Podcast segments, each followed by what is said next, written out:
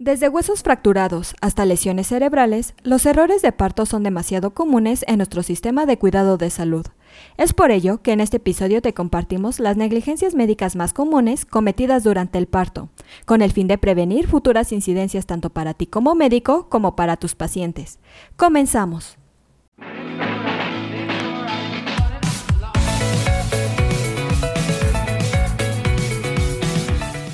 Es AMED, su empresa especializada en controversias médico-legales, en la cual te damos consejos e información que te ayudarán a desempeñar tu profesión médica. ¿Sabías que existe una amplia gama de demandas por negligencia médica que involucran lesiones en el parto? Muchas de estas demandas se relacionan con cuidado prenatal negligente. Por ejemplo, el obstetra podría no diagnosticar una condición médica grave, como diabetes gestacional o preeclampsia.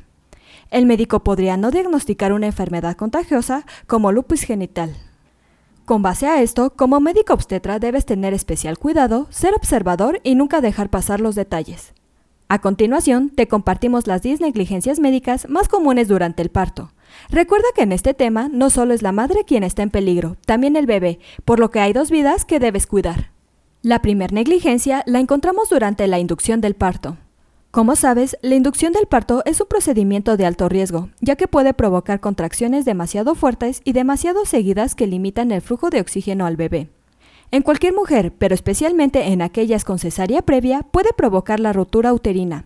Con demasiada frecuencia, la recomienda sin una inducción válida y sin informar a las embarazadas de los riesgos y las alternativas. Como segundo punto, tenemos la maniobra de Christeler. Esta maniobra, que está desaconsejada por la Organización Mundial de la Salud, consiste en empujar al feto a través del vientre de la madre con el brazo o antebrazo.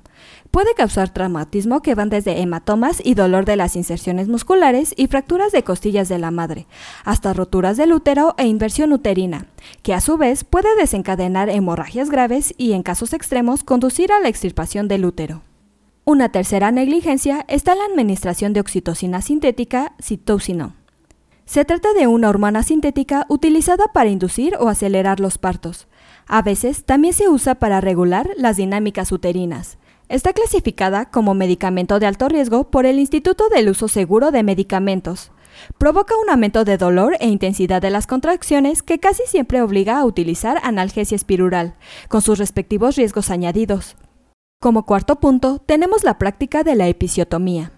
Hace años que la ciencia y la Organización Mundial de la Salud vienen advirtiendo de que no tiene los beneficios que se le suponía, y sí muchos perjuicios para la salud de las mujeres. Lesiona el suelo pélvico, causa dolor en las relaciones sexuales, puede producir una cicatriz fibrótica y dolorosa, y en algunos casos quedan afectados los esfínteres anales, lo cual provoca incontinencia. Es una particular y muy occidental forma de manipular genitalmente a las mujeres, se le suele llamar un cortecito limpio para ayudar a nacer al bebé, pero ni es limpio ni es una ayuda, como tampoco limpia ni purifica la amputación del clítoris de las niñas.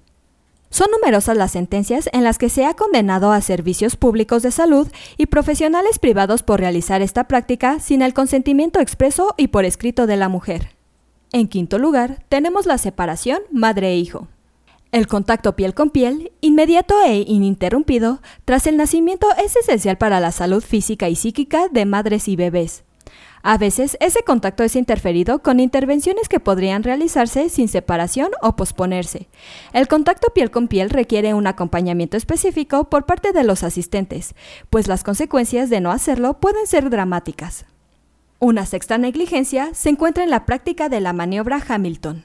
Es un método de inducción del parto que consiste en realizar un tacto vaginal a las embarazadas para despejar las membranas del cuello uterino.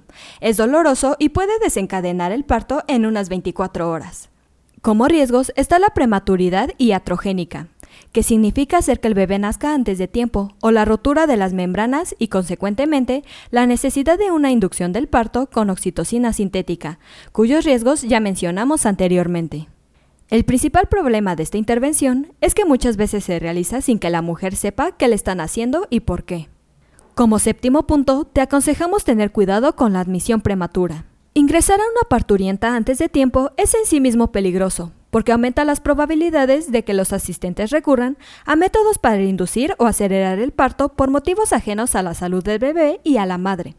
Como la presión asistencial o el deseo de que el parto no se produzca en momentos inconvenientes como fines de semana o la noche. En octavo lugar, nos encontramos con el alta prematura. El mandar a una mujer embarazada que acude a urgencias a su casa sin exploración cuidadosa de su malestar o inquietud puede hacer que se pierdan las oportunidades de atender situaciones graves, como la preeclampsia, la muerte intrauterina o el desplazamiento prematuro de placenta. En noveno lugar se encuentra la falta de vigilancia del monitor. Específicamente en una inducción del parto, el bienestar fetal ha de monitorearse estrictamente, porque puede producirse eventos que obliguen a la suspensión inmediata de la perfusión de oxitocina sintética o a la realización de una cesárea.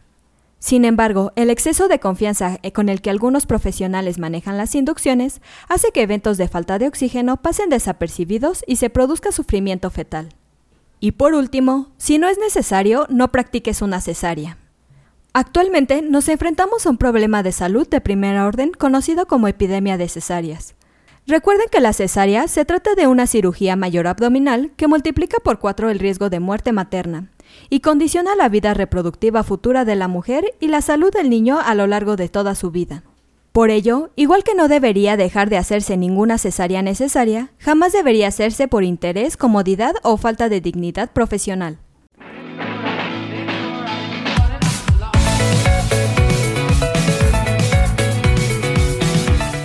Aquí terminamos nuestro episodio de hoy. Espero que te haya sido de gran utilidad. Te invito a que no te pierdas nuestros próximos episodios y la forma de no perdértelos es suscribiéndote a nuestro podcast desde tu aplicación preferida. Y si te ha gustado, compártelo en tus redes sociales, con lo que estarás ayudando a otros profesionales de la salud a mejorar dentro de su consultorio o clínica. Y nos ayudarás a llegar a más personas. Recuerda visitar nuestra página en www.amdl.com.mx, así como en nuestras redes sociales que son Facebook, Instagram y Twitter. Hasta la próxima.